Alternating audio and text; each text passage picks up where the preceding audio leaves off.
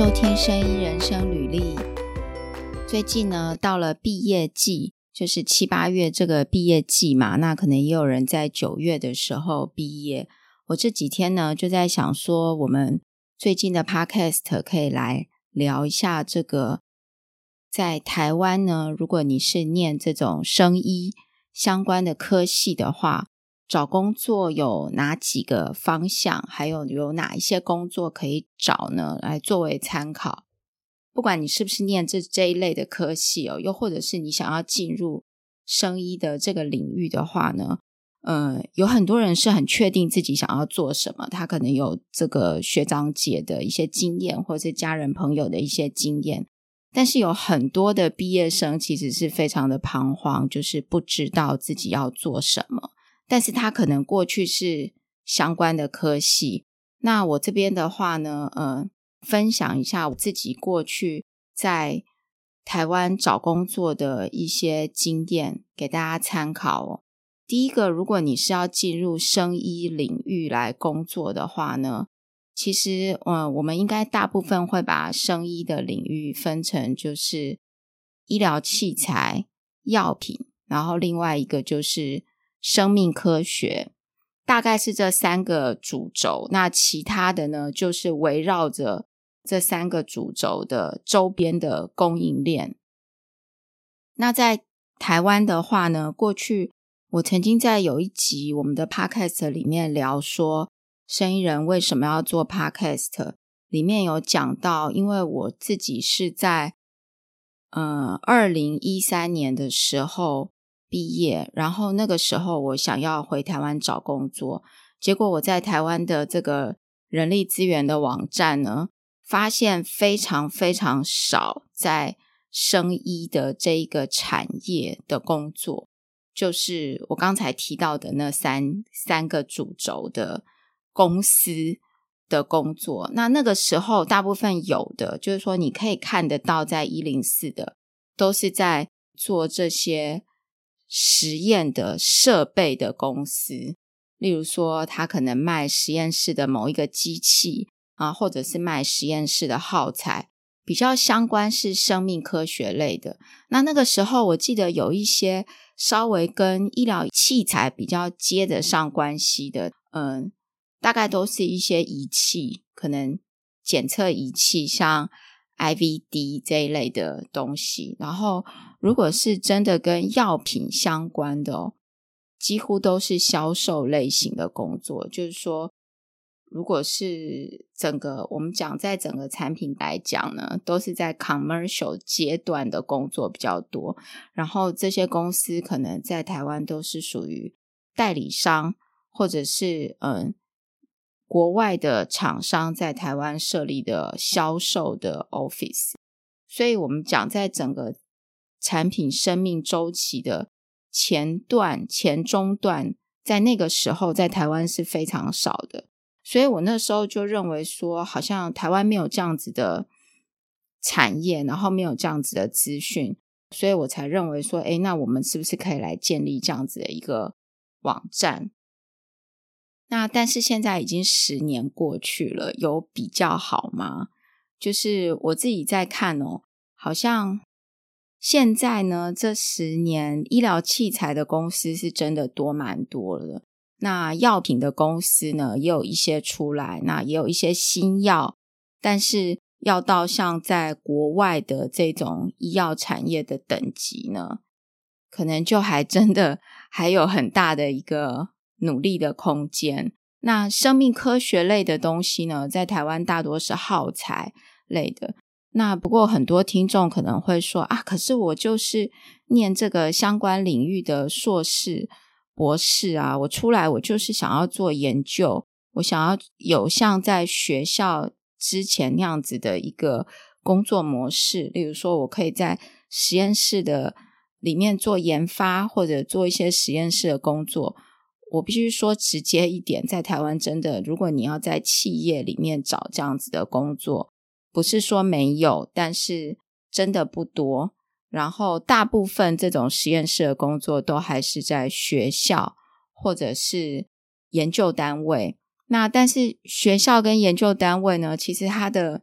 名额就是有限嘛，那也不可能就是，呃，或许也有可能啦。如果你可以一直在这种研究单位一直做下去的话，当然也是非常的好。不过我我感觉机会真的是很少，而且到一个时间点，你可能还是必须要从这些单位里面出来，然后到业界去找工作。然后过去呢，台湾的就是我们在学校里面的老师，其实大部分的老师，应该说我不能说全部，但是可能十个有八个老师都很少有在外面的业界上班过。也就是，呃，这些老师大部分就是他的职涯里面几乎都是在做研究，那所以跟外面的产业呢，不见得能够有非常直接的给你。什么样的经验，给你什么样的呃一个经验的分享，告诉你说，诶，你在哪一间公司工作，或什么样类型的公司工作，或是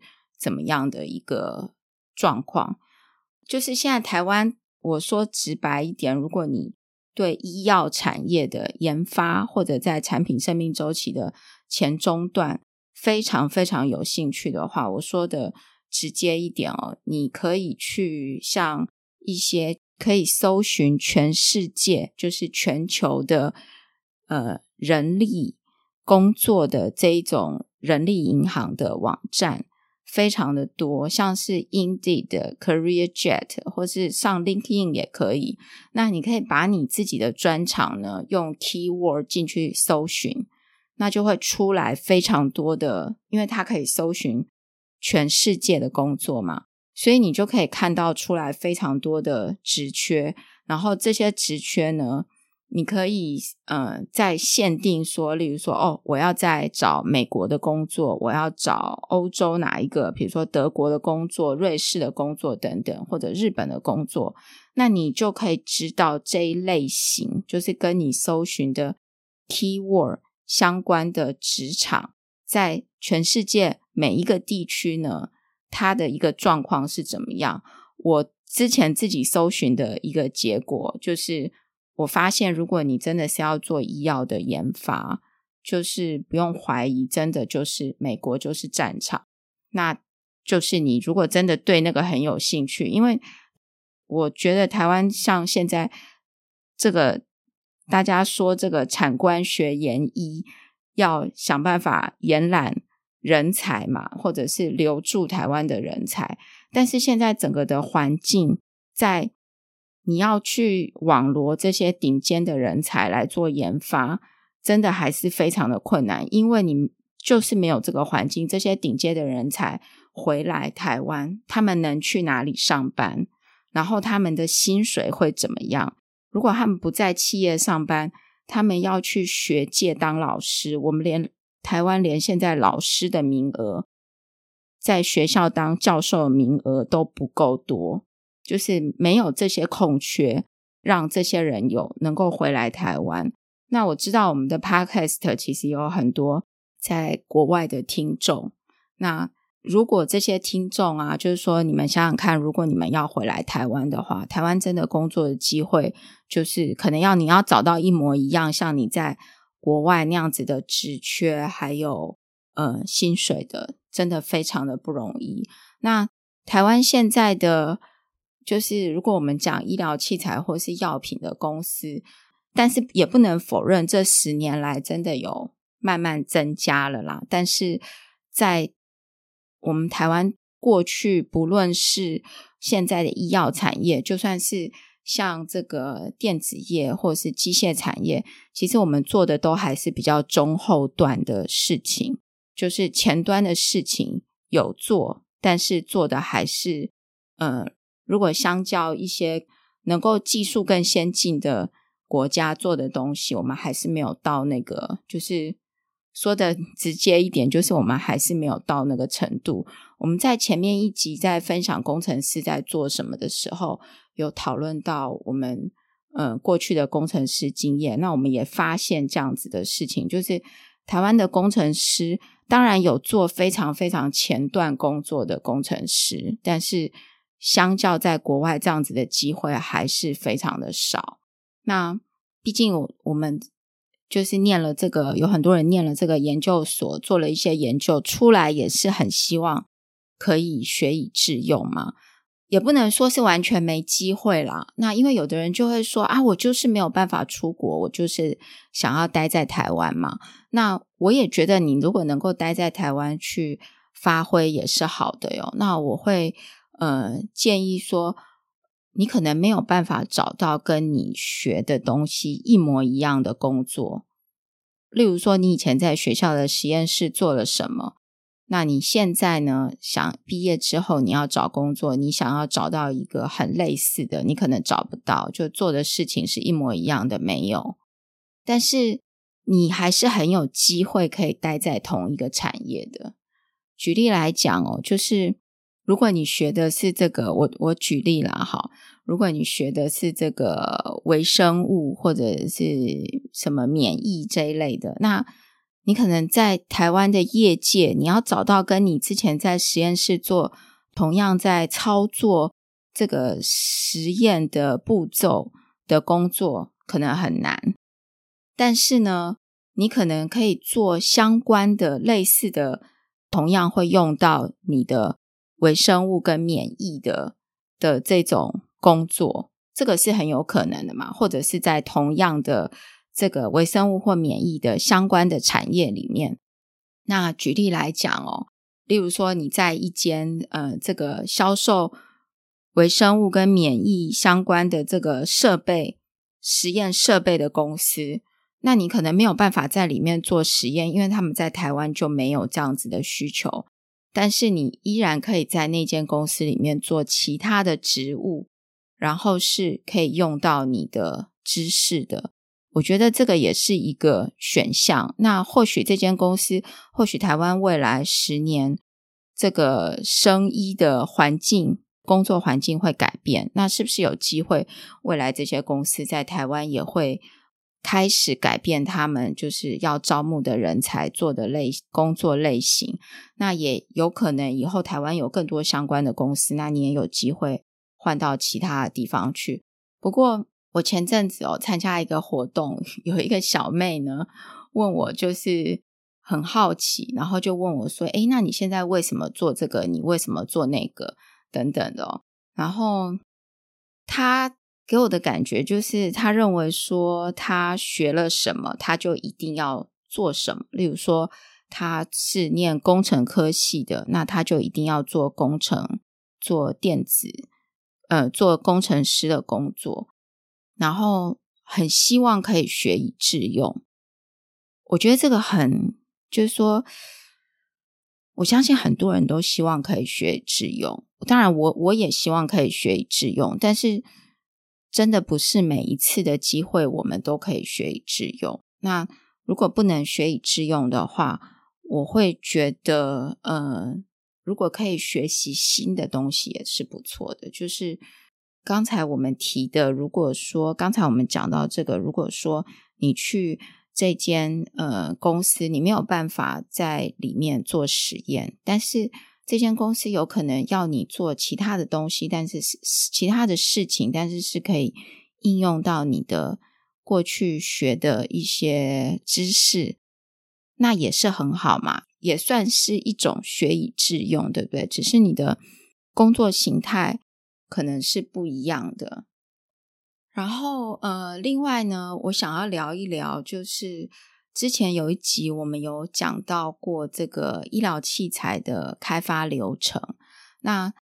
这一集呢，我也想要来聊一下，就是药品的开发流程。如果大家在这一段就是求职季里面呢，有去求职，或许你稍微知道一下药品的开发流程。你在求职的过程中，或者是你要去求职的时候，也会比较大概有一个概念，知道说你会在做什么。不过，台湾真的是完全从头到尾开发药品的公司，然后连同制造的，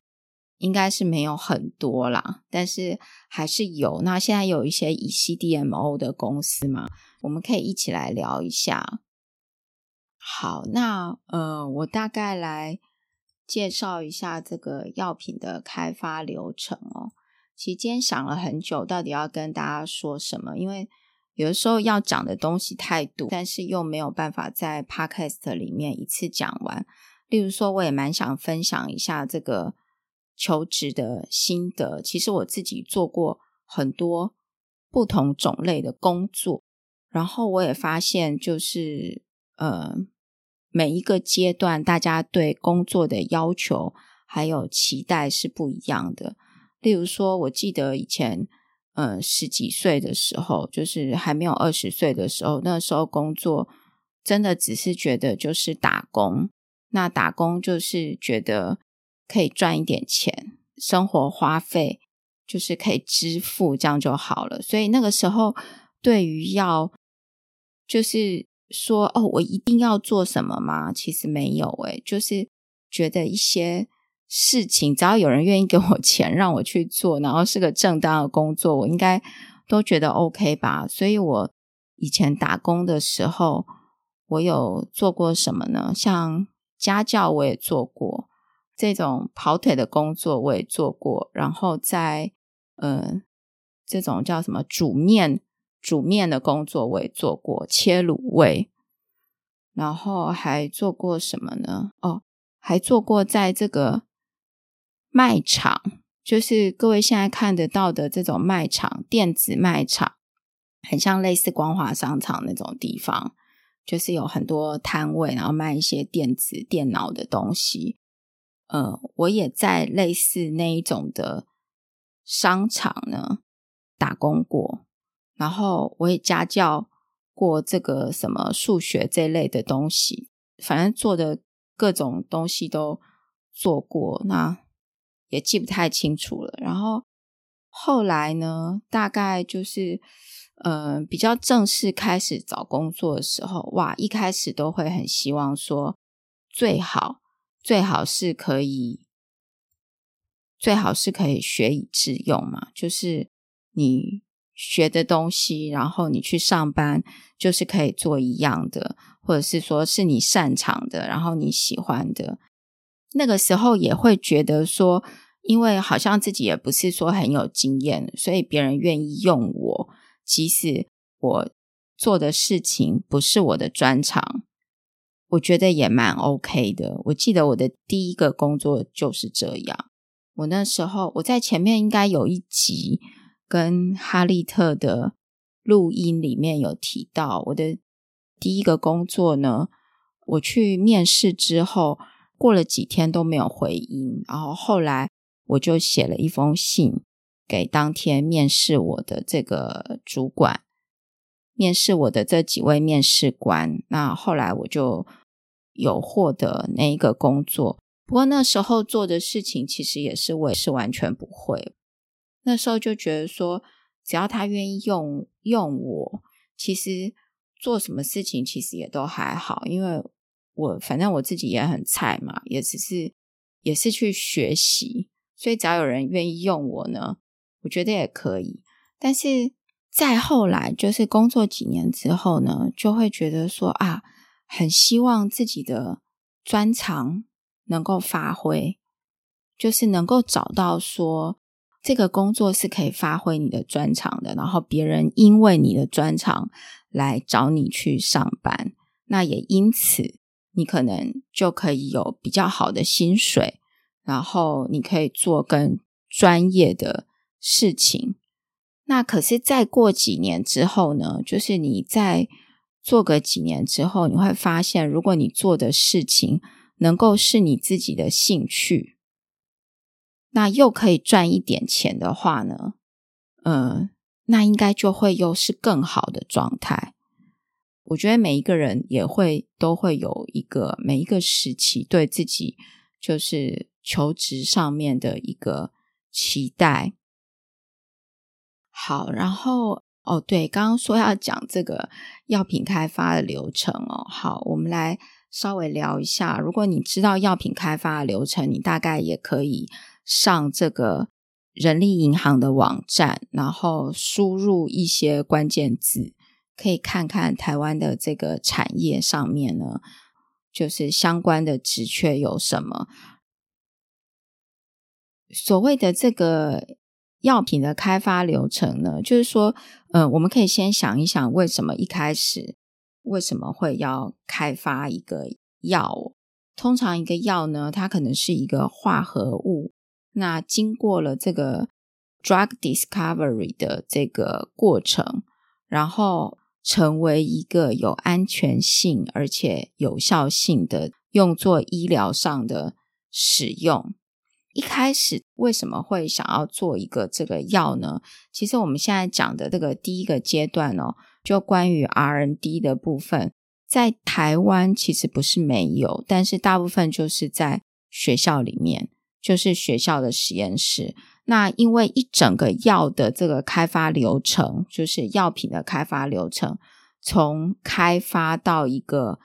成功的药可以在市场上卖。可能是十几二十年的事情，有的药真的是开发了十五年、二十年，不知道可不可以成功。有可能到第十年，花了很多钱、很多心力，但是就 fail 掉了。嗯，因为它的开发需要非常多的钱，所以在台湾这个规模不够大呢，也就比较少。那通常都根据说，是不是有足够的钱来做这么久的事情。我们在前面一集有讲到，医疗器材的话，平均大概是八年，投资人会来看说，诶，你这个东西到底发展的怎么样？他要不要继续来投资你？如果是这个药的话呢，它的开发时间又更长了，平均可能十年、十二年以上，甚至十五年以上才开发成功一个药。真的都是很常见的事情。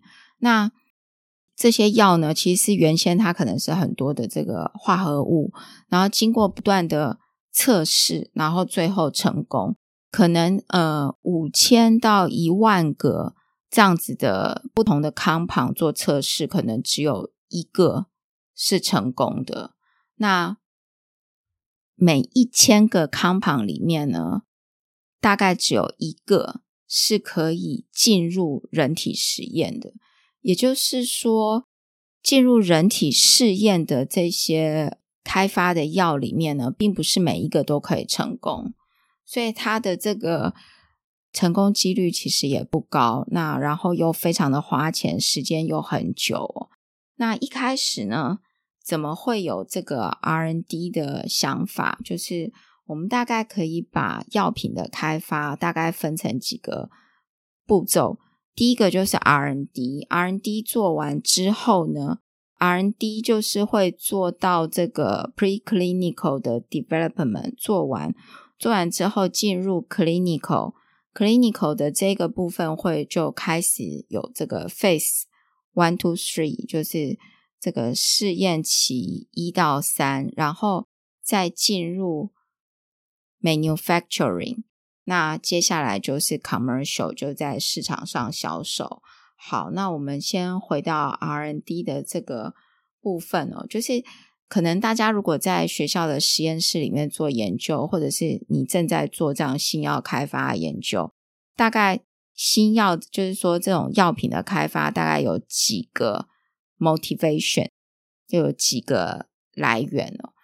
一个就是可能。一些基础的研究呢，发现说对某一些疾病呢有了新的看法，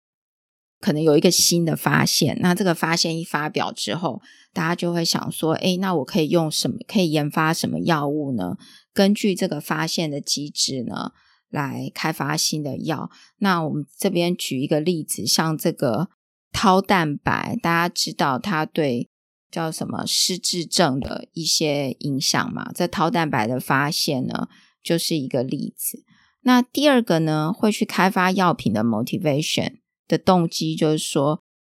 现有的药呢的效果的成效没有那么的理想，那就会开还是会有人继续朝对这个疾病继续做研究嘛？那这一种的就非常的多。这一种的状况的去研发就非常的多，例如说一些，呃，会怎么讲？人类呢自然会发生的这种老化、退化性的疾病，那这种就是永远研究不完，因为它就是一直存在。例如说像骨质疏松或者关节炎这些，它就是一直存在。你它是一个自然发生生物体自然发生的老化的过程，你几乎不可能去逆向它。所以所有的药物呢，去想办法要能够，呃，我们讲去怎么讲延缓或是阻断这件事情的发生，它的成效都是有限的，所以就都还是不如预期，所以就还是会有人一直在这个议题上面去做开发。那例如说像癌症。癌症的治疗也是，癌症的治疗，你看现在癌症的治疗方式这么的多，各种不同的治疗。那但是癌症的这个药的开发呢，还是一直持续的存在，因为它就是一个没有办法被永远给解决掉的问题。好，那还有什么状况会去开发新的，会去开发药呢？呃，例如说有新的技术出现的时候。例如说，前几年我们开知道有这个 CRISPR 基因编辑的技术嘛，所以开始就有人 base on 这个 CRISPR，然后去开发一些新的药出来。那像这个 mRNA 的技术，也是之前我们这个 COVID-19 嘛，是不是 mRNA 就呃 base on mRNA 的这个这个技术呢？那就去做了。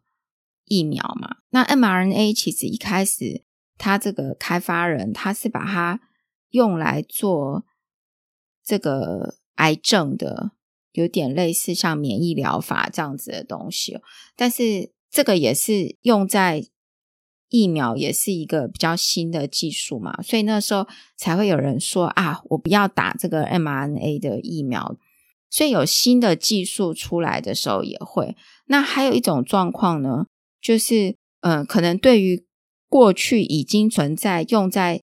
某一种疾病的药，然后后来大家发现说，诶，它也可以用来治疗什么样的病，那就会有人在针对这个东西再去做一些呃 modify，然后再去持续的研发。像我记得之前 COVID-19 的时候，好像新闻上也有说，有一些肺炎很严重的人，然后利用。什么样的药物来治疗？但是那个药本来完全不是在治疗这个肺炎的，但是给了那些药之后，诶，这个人他就也可以用来治疗他，而且效果不错。通常都是基于这几个原因来做开发哦。那一般我们的这个 R N D 呢，一开始的时候呢，就是如同我们之前在 Medical Device 的。Development process 里面有讲到，就是法规的人，呃，法规专业的人，其实一开始的时候，也就是要进来。在这个时候，如果说好，大家开始做一些研究嘛，那实验室里面做一些研究，一开始可能是在培养皿上面做什么 cell culture 这一类的东西，然后做一些养一些细胞啊等等，然后甚至合成一些 compound，然后去。萃取，然后做少量的药出来，然后做试验。在这个 preclinical 的阶段呢，可能就会需要有更多的实验来验证它的有效性。所以这个时候可能就会有动物实验进来。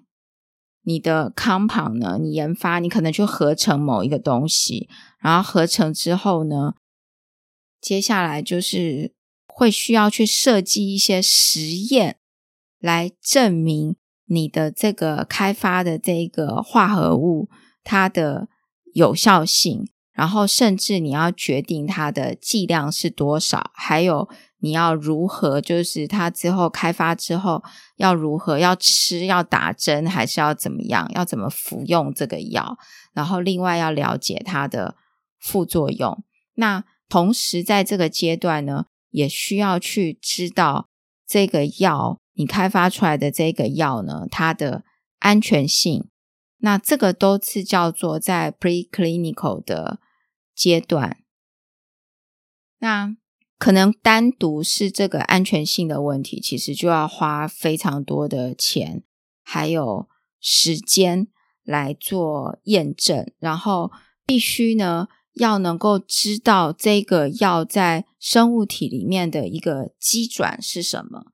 Preclinical 阶段，如果上面这些都做到的话，这个时候开发的人这个团队应该就会去申请一个专利，然后来保护他的这个发明。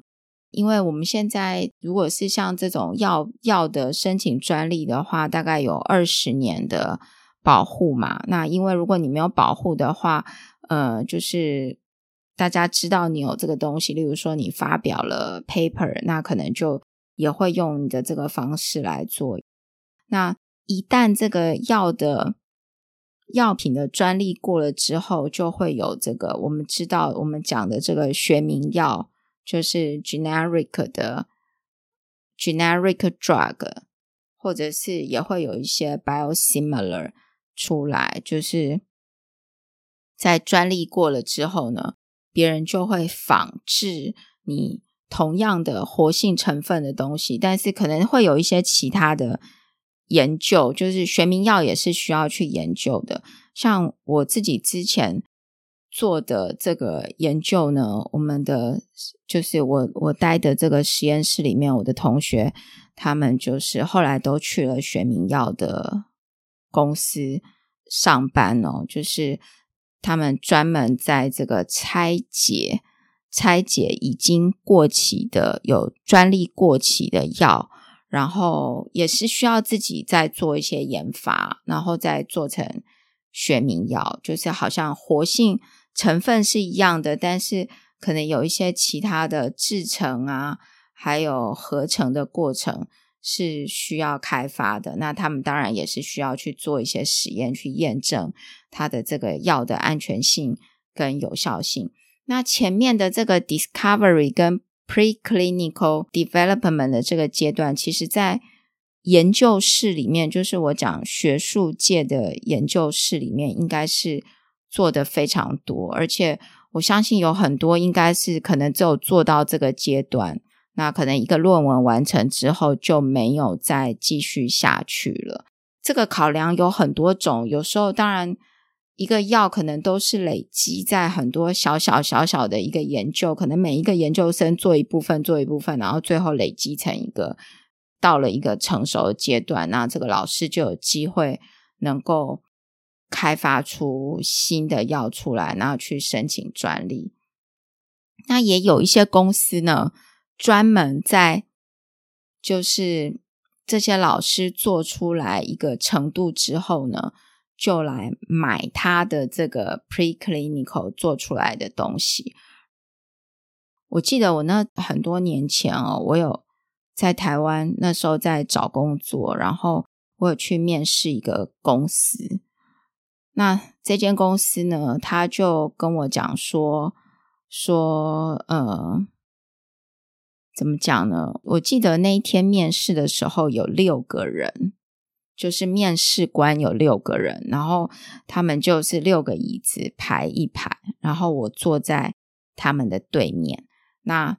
六个人呢，每一个人的 title 都很大，比如说总经理、副总经理，那什么某某协理等等的这一类的 title，然后有六个人，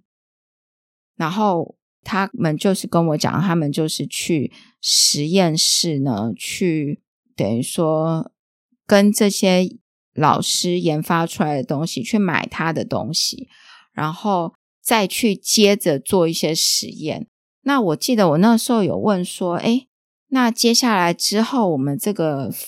这个产品呢，会去哪里制造？那要还要做临床实验啊，等等的。结果我那天其实也是蛮惊讶，我我觉得自己也是很菜。那个时候他跟我说，我们没有要制造，我们就是把它买来，然后呢做做实验，玩一玩之后，当然玩一玩这个是我自己的用词啊。然后他的意思就是他买来之后，那去跟某些医生呢合作，然后做几个实验，实验之后呢。这个它的这个产品就好像得到了，就是包装的比较好看，然后他就再拿去卖给其他人，那他就在这个过程中，他就可以赚钱嘛。所以他们公司的东西永远没有要走到最后一步，他没有要让这个做到这个东西从他的手里带到真的去按照这个药品开发流程去走一走一遭，然后到上市。他没有这样子，他从来都没有这样的打算。然后我印象很深刻，就是我记得我在一篇文章里面有写到这个故事，就是那一天面试的人有六个。那我问说，诶，那请教一下，就是他说我以后要做的，我去的话，我要做的工作就是我要去负责这些实验，那去呃某些医院的研究室呢，跟这些医生合作。那我就问他说：“我说，诶，那请问一下，我们这个团队总共有几个人？”他说：“哦，我们的公司大概二十个人左右吧。”但是那一天面试我的人就已经有六个了，然后其他人都在做什么？每一个人都 好像每一个人都就是每一个人的 title 都是这么大的人，但是真的在做事的人是谁？而且我记得那一天面试的时候，前面那六个人在面试的过程中在睡觉，就是他真的是在打瞌睡哦，真的就是轮流打瞌睡。然后有一个可能是打瞌睡的稍微比较严重，就是他睡比较久，但是也有从头到尾就是完全清醒的，就是总经理。然后其他人都是轮流的，可能太累还是怎样，反正我对这个。印象很深刻了。那 preclinical 的这边，其实在实验室里面有很多事情可以来聊。我之前就是在做 preclinical 的 study，那那个因为那个时候，所以有接触到呃动物实验，还有一些 lab 里面的操作。不过动物实验这件事情，我之后也蛮想要花一集来好好聊一聊。其实前面几集有讲过一些动物实验，那。过去就是说，过去呢，在实验室，就可能现在也是，就是在 preclinical 的阶段，还是用到蛮多的小鼠，就是实验鼠来做实验。过去的逻辑就是，因为我们刚刚讲到，你必须要先做一些验证嘛，做一些实验，就是呃。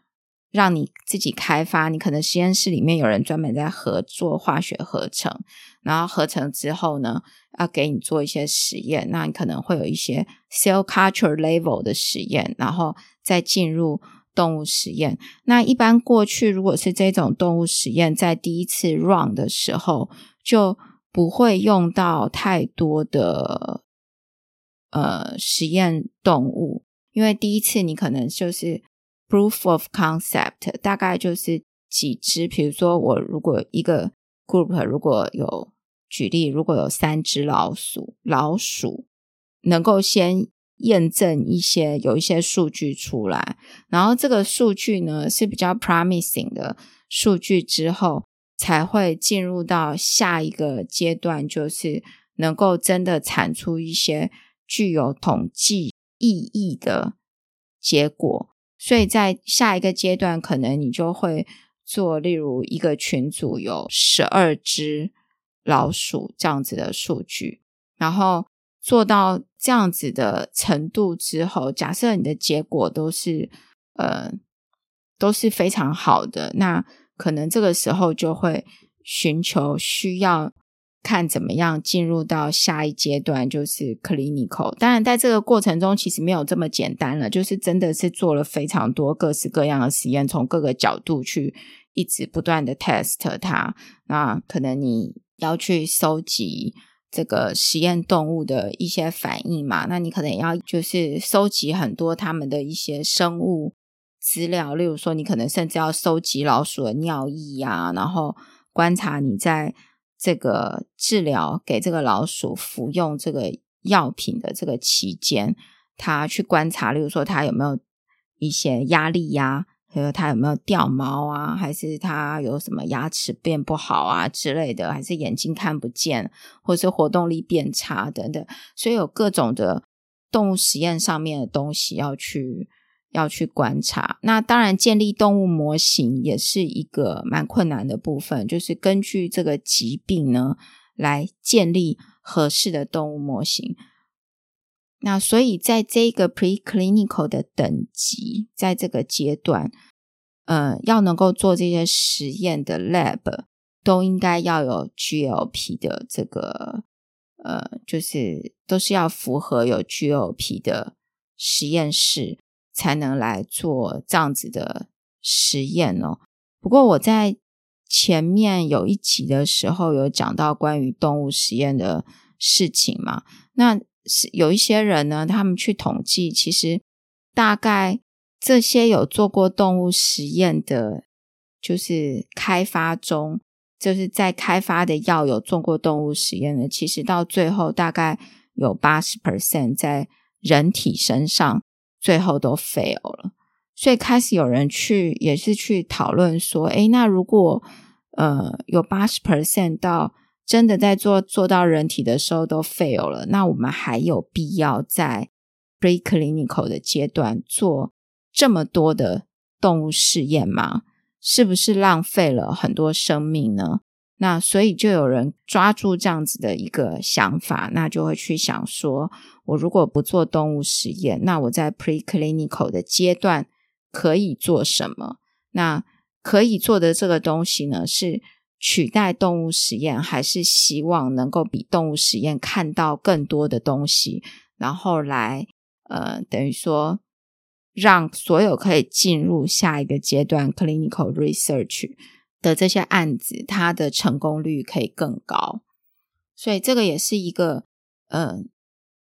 就是现在一个我在网络上看蛮多人在讨论的一个议题啦。那 Preclinical 的这个阶段呢，完成之后呢，如果是学校的这个学术单位的话，我相信蛮多状况就是会希望能够寻求找到一些大厂的挹注一些资金，或者是去看去哪里找一些资金来，那想办法能够把这个东西推进做 clinical research，就是临床的研究。那临床的研究呢，大概分成，我们把它分成三期哦。最早的一期呢，就是大概会需要呃一百个参与者，一百个左右的参与者，就是一百个以内的参与者。那主要还是希望就是可以去验证、去了解说这个药是不是安全的，就是它的安全性是。很重要，必须要能够验证的，在这个时期，然后还要当然希望能够了解它的剂量，最好的就是最优的剂量是什么，然后了解吃了这个药呢，可能会有什么副作用。那在比较后期呢，当然希望能够了解说，如果这个药呢，呃。治疗某一种疾病，那它是它我们开发这个新的药，是不是有比现行的其他的这个治疗来得更好？所以在第一期的时候，大概一百个参与者嘛，那第二期的时候会就是希望有一百到三百个受测者，那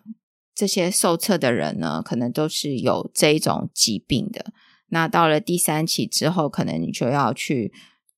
招大概一千个或者更多的参与者来。那这个时候通常都会有这个 CRO 的公司。那这种公司呢，嗯，我我觉得台湾最近也蛮多这种公司出来了。所以如果说我们有一些求职者，如果你对这个流程很熟的话，你也可以进入这一类的公司，因为它就会用到你蛮多医学啊或者生物技术的知识。我看最近台湾也蛮多 CRO 的公司出来，就是他们会来做这个跟 clinical research 相关的事情。这个可能就例如说要去跟，就是要想办法 recruit 这些人来嘛，那可能要跟一些。医疗院所合作等等的。那要去确认说我的临床实验的计划计划的状况如何，然后如何的去执行它。那也要去想到说这些受测者的安全，然后我是不是能够从这些试验上面呢，得到有品质的这些数据？总不能说花了很多钱，然后让这些人吃了这些药，结果你没有收到该得到的数据嘛？所以数据的品质还有是什么样的数据，其实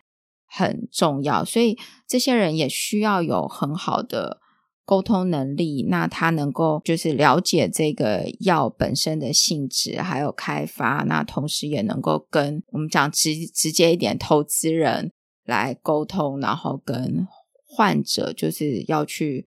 呃，就是受测的这一方呢，整个要能够沟通的很好。接下来呢，就会有一些我们所谓的 medical affair 的这一些医学事务专业的人呢。就会进来，那当然也是来看这个 clinical trial 的这个流程，那共同的讨论，然后他们可能在这个临床的阶段呢，就会去也是去收集一些资料，然后从这些讯息里面呢，再去看说，诶，那未来还可以做什么？那同时也可能。可以给予这些就是医学医疗的这个族群里面，给大家一些教育训练，让大家更了解。那这个 clinical 的阶段做到这个地步之后呢，接下来可能就会大家就会想说，诶，那好啊，我临床试验都做了，那接下来我的这个药可能毕竟还是要去进入市场嘛，所以就。会有另外一群人呢，就要来了解说，那接下来呃，如何把这个临床的试验的资料，那跟法规部门的人呢一起讨论，那我们去也去看看市场上的状况，就是这个药如果将来要能够让患者真的要去，比如说吃到这个药的话呢，会用什么样的通路，然后会销售多少钱等等。那未来这些患者怎么样能够就是容易取得这些药？所以整个市场面呢，甚至它未来的价钱怎么样是一个合理的价钱，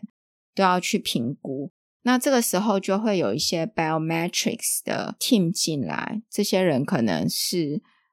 统计学家是 programming 的人等等，那他们会进来，根据这些数据，你做的试验、临床试验的这些数据呢，去做一些分析，那更进一步的确定，从这些数据上面去确定它的安全性跟有效性。这个阶段呢，大概做到这边之后，就是持续。之后持续还是都是要监测它的安全性，等于说安全性在这个 clinical 阶段呢，必须要持续去注意它哦，是不是安全？然后大家是不是都已经了解它可能会有的风险？接下来呢，可能就会进入这个 manufacturing，就是制造的阶段。OK。进入制造的阶段，就会有 production 嘛，就是药厂的这个制程。那其实这个制程也是每一个步骤去串接起来的，可能是各个单一的步骤。那根据你的药的各种状况去串接起来。那甚至会有我们在前面 medical device 的时候有讲到，可能会有一些 scale up 的挑战，就是因为。这些东西可能本来是小量的制造，所以比较没有太多的问题，做出来都很顺利。但是当它要 scale up 的时候，就是你要量做很大的时候，可能就会有一些问题。我记得吧，那个时候，呃，COVID-19 的时候，大家不知道知不知道，有一阵子是非常的抢这个疫苗的，就是全世界大家都。在抢疫苗，然后那个时候当然台湾也有去登记要排队，就是希望可以大家可以我我要买多少支，然后去登记，对不对？可是那时候新闻很大，就是不是只有台湾哦，全世界哦，很多国家都是拿不到疫苗的。但是大家也都有付，就是有这个钱哦，钱已经准备好，然后也有登记说想要买这个疫苗，但是买不到。那那个时候有一部分的原因呢，是因为真的就是做不出来，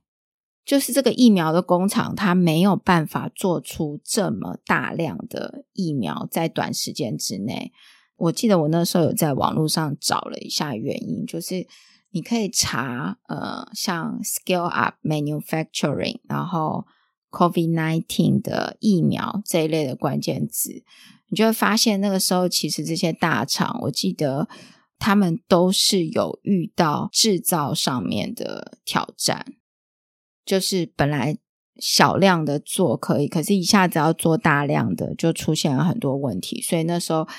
才会有什么啊，那工厂是不是？要自动化啦，还是我怎么样把原来的，例如说我本来在混料的炉是小的，要怎么变成大的？然后甚至有包装上面的问题嘛？你记得那个时候，呃，原本的疫苗好像有就是一瓶的，对不对？一瓶，然后它注入疫苗的时候，大概这一瓶是可以打几次？然后后来有换成各种不同的包装形式，那网络上也有人在讨论，就是什么样的包装的方式是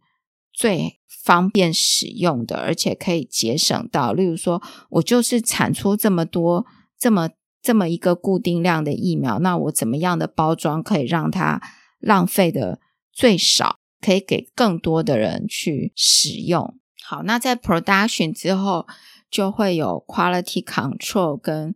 quality assurance，就是 QC 还有 QA，然后再进入到这个 validation。那 validation 呢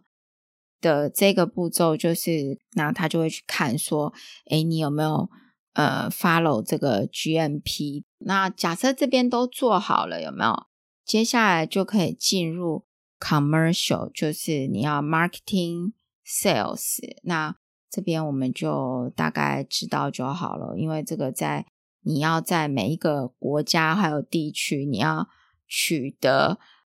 license，你才能够在该地方去做销售嘛。那所以这个每一个地区就你可能就要去申请它的许可证，然后 commercial 这边呢，marketing and sales。